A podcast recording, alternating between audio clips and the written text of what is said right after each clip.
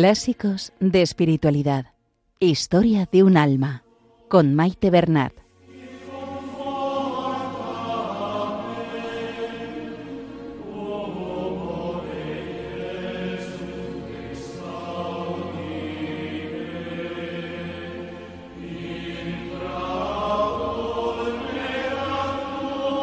Un saludo a todos los oyentes de Radio María y bienvenidos al programa Clásicos de Espiritualidad.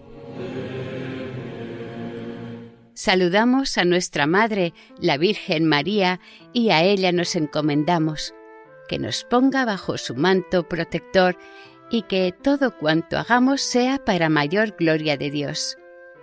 Que interceda por nosotros y por el mundo entero.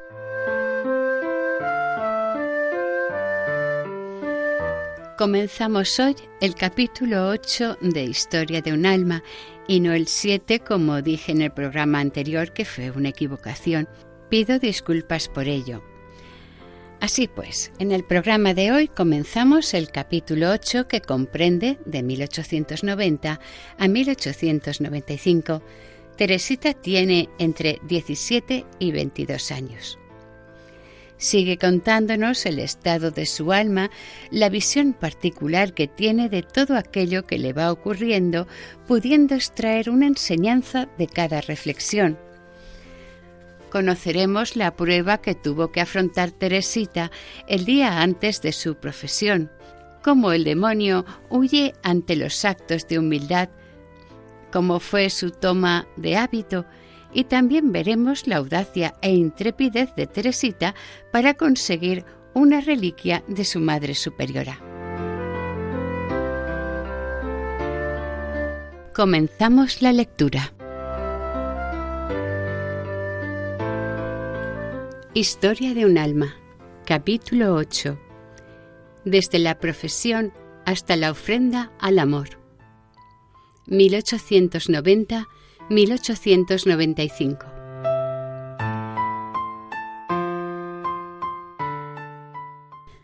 Antes de hablarte de esta prueba, madre querida, debería haberte hablado de los ejercicios espirituales que precedieron a mi profesión.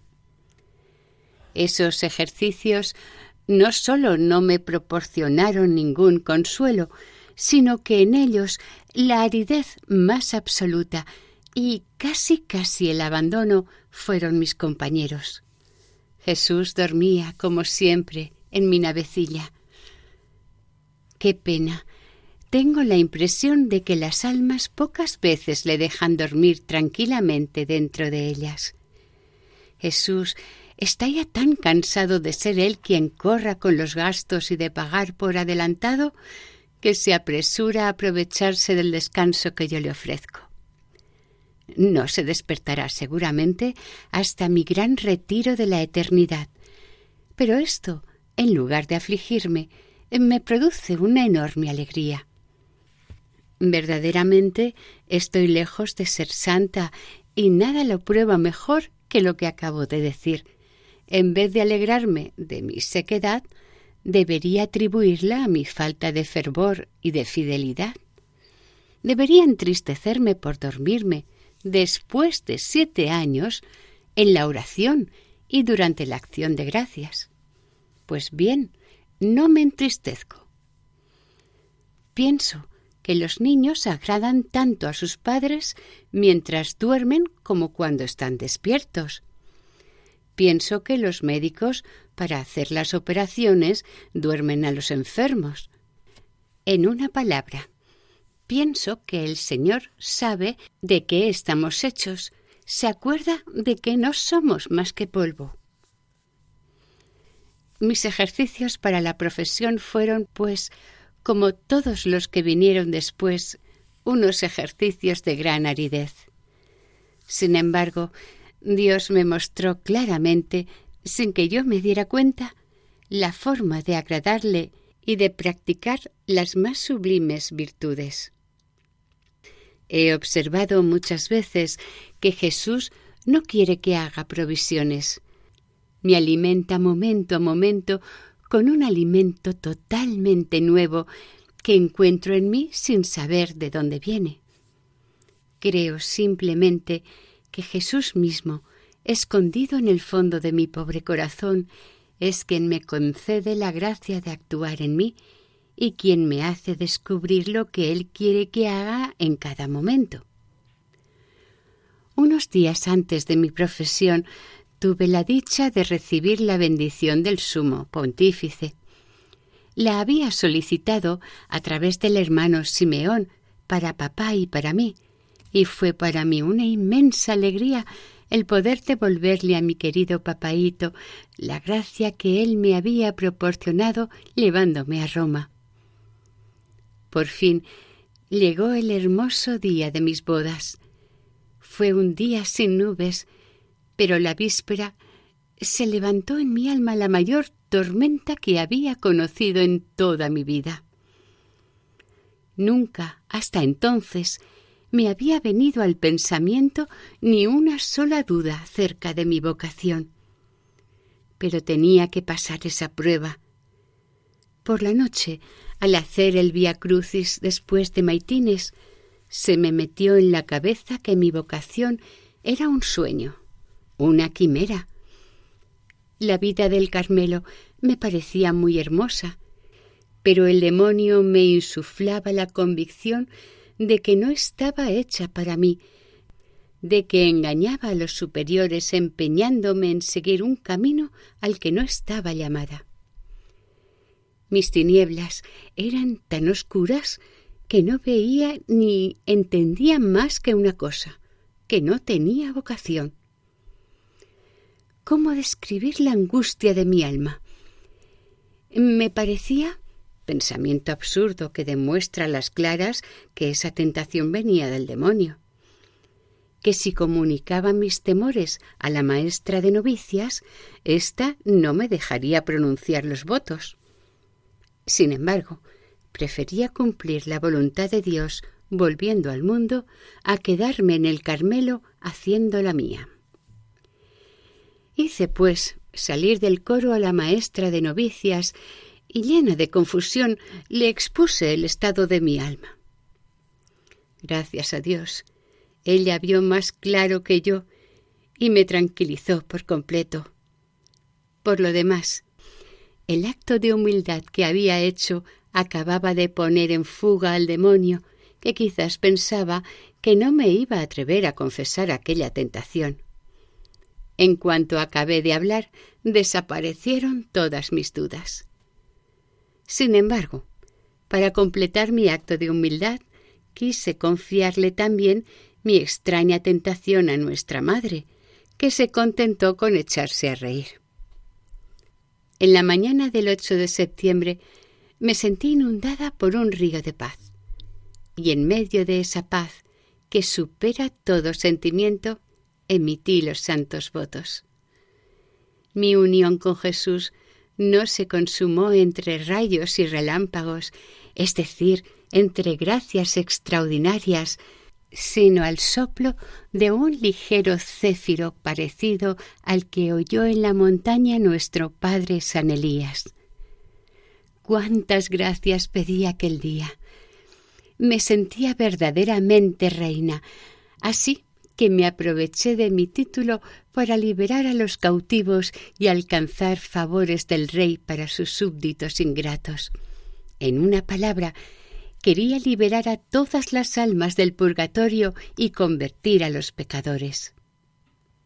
Pedí mucho por mi madre, por mis hermanas queridas y por toda la familia, pero sobre todo por mi papaíto, tan probado y tan santo me ofrecí a Jesús para que se hiciese en mí con toda perfección su voluntad, sin que las criaturas fuesen nunca obstáculo para ello. Pasó por fin ese hermoso día, como pasan los más tristes, pues hasta los días más radiantes tienen un mañana. Y deposité sin tristeza mi corona a los pies de la Santísima Virgen estaba segura de que el tiempo no me quitaría la felicidad. Qué fiesta tan hermosa la de la Natividad de María para convertirme en esposa de Jesús. Era la Virgencita recién nacida quien presentaba su florecita al niño Jesús. Todo fue pequeño, excepto las gracias y la paz que recibí, y excepto la alegría serena que sentí por la noche al ver titilar las estrellas en el firmamento mientras pensaba que pronto el cielo se abriría ante mis ojos estasiados y podría unirme a mi esposo en una alegría eterna.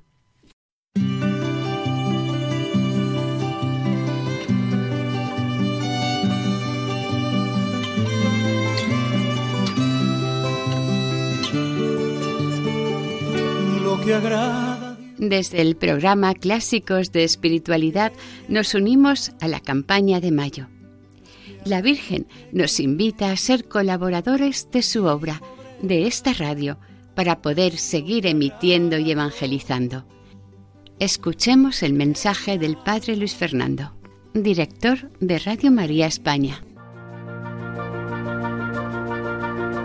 Jesús había cumplido su misión enviado por el Padre, nos había mostrado quién es Dios, qué es el hombre y cuál es el sentido de nuestra vida, la unión del hombre con Él, que nos lleva a la mayor felicidad posible en esta vida y a la salvación eterna. Un destino que Jesucristo hizo posible al reparar nuestros pecados con la ofrenda redentora de su persona.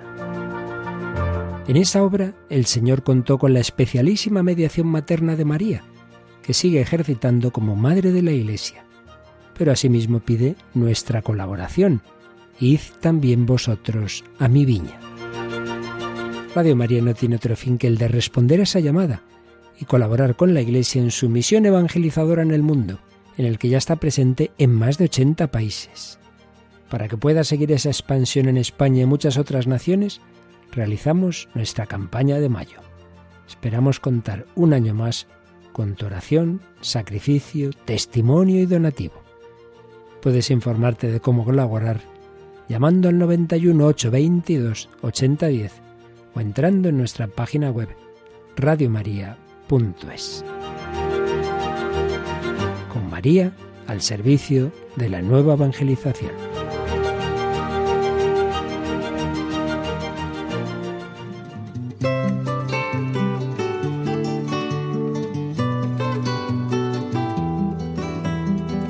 Continuamos la lectura del capítulo 8 de Historia de un alma. 1. Toma de velo.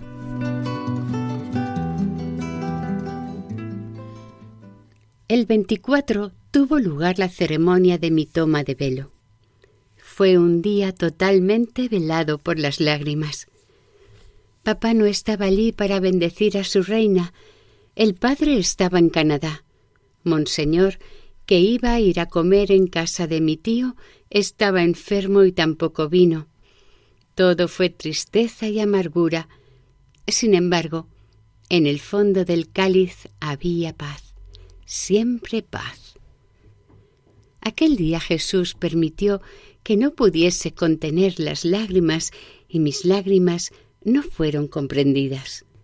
De hecho, ya había soportado pruebas mucho mayores sin llorar. Pero entonces me ayudaba una gracia muy poderosa. En cambio, el 24 Jesús me abandonó a mis propias fuerzas y demostré lo escasas que éstas eran.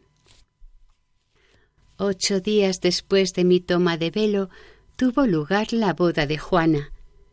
Me sería imposible decirte, madre querida, cuánto me enseñó su ejemplo acerca de las delicadezas que una esposa debe prodigar a su esposo. Escuchaba ávidamente todo lo que podría aprender al respecto, pues no quería hacer yo por mi amado Jesús menos de lo que Juana hacía por Francis, una criatura ciertamente muy perfecta, pero a fin de cuentas una criatura. Hasta me divertí componiendo una tarjeta de invitación para compararla con la suya. Estaba concebida en los siguientes términos. Tarjeta de invitación a las bodas de Sor Teresa del Niño Jesús de la Santa Faz.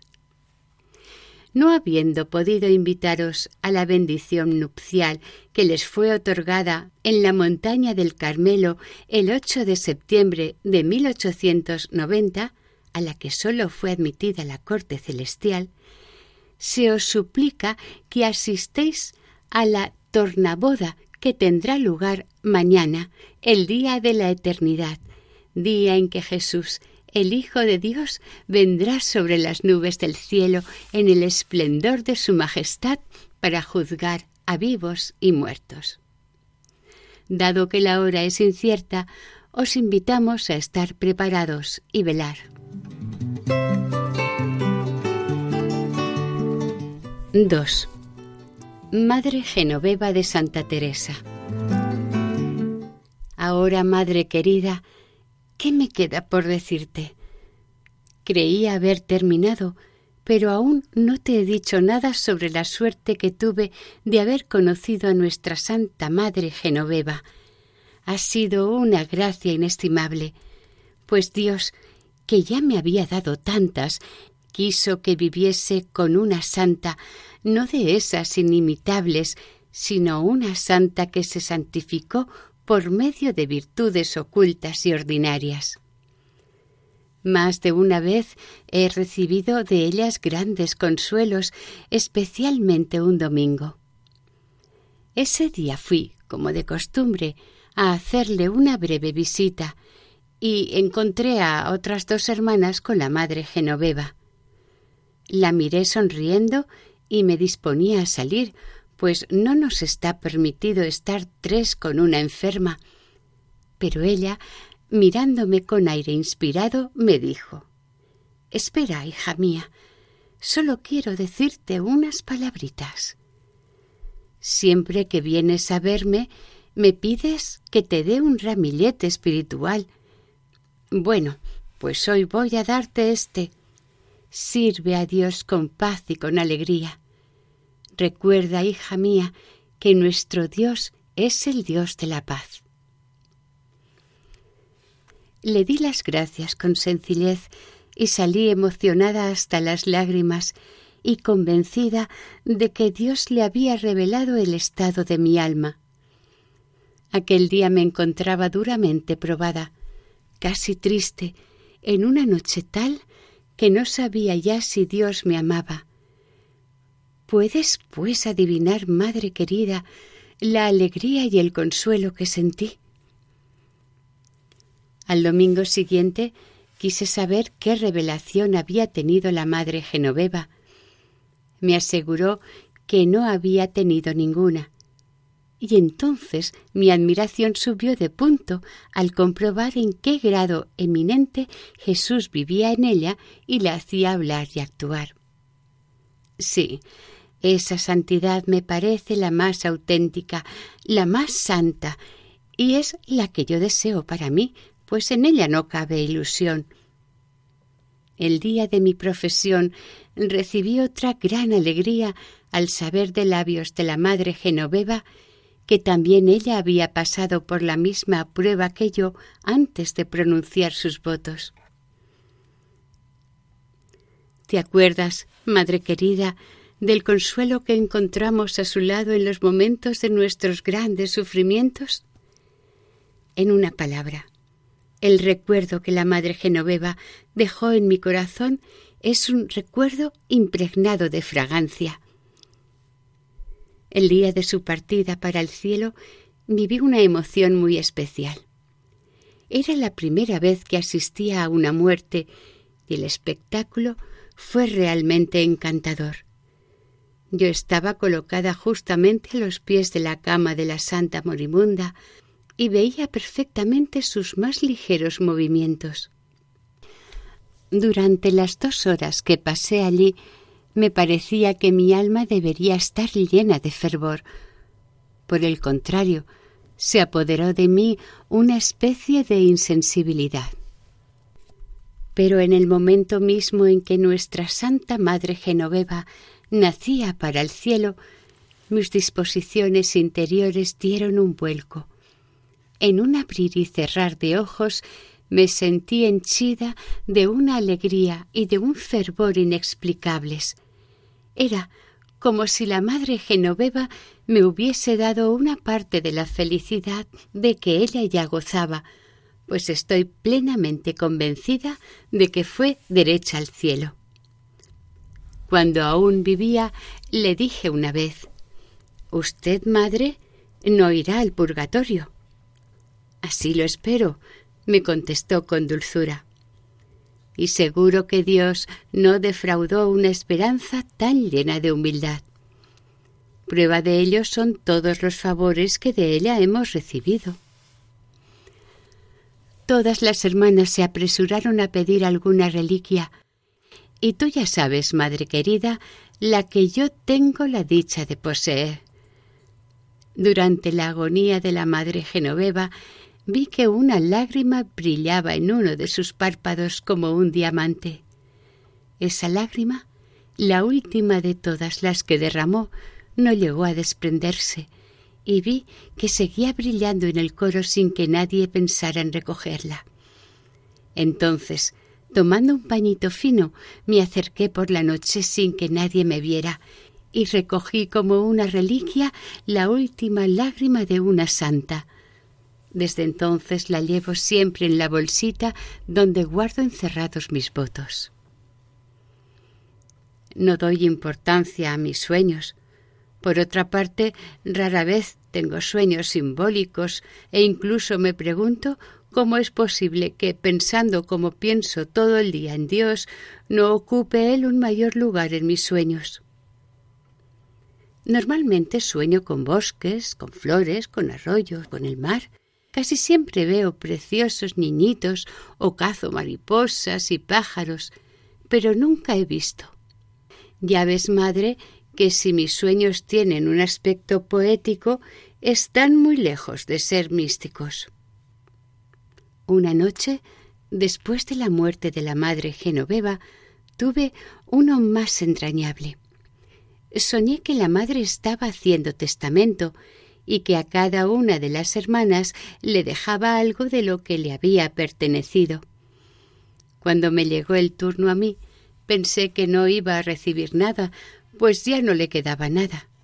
Pero incorporándose, me dijo por tres veces con acento penetrante A ti te dejo mi corazón.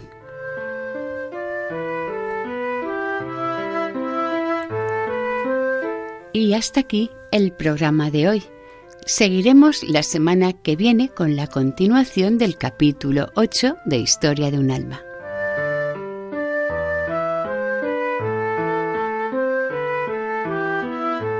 Para ponerse en contacto con el programa, nuestra dirección de correo electrónico es clásicos de espiritualidad Pueden volver a escuchar el programa e incluso descargarlo en la sección de podcast de la página web de Radio María. Si desean adquirir el programa, pueden llamar al 91 8 22 80 10. Que el Señor y la Virgen les bendigan.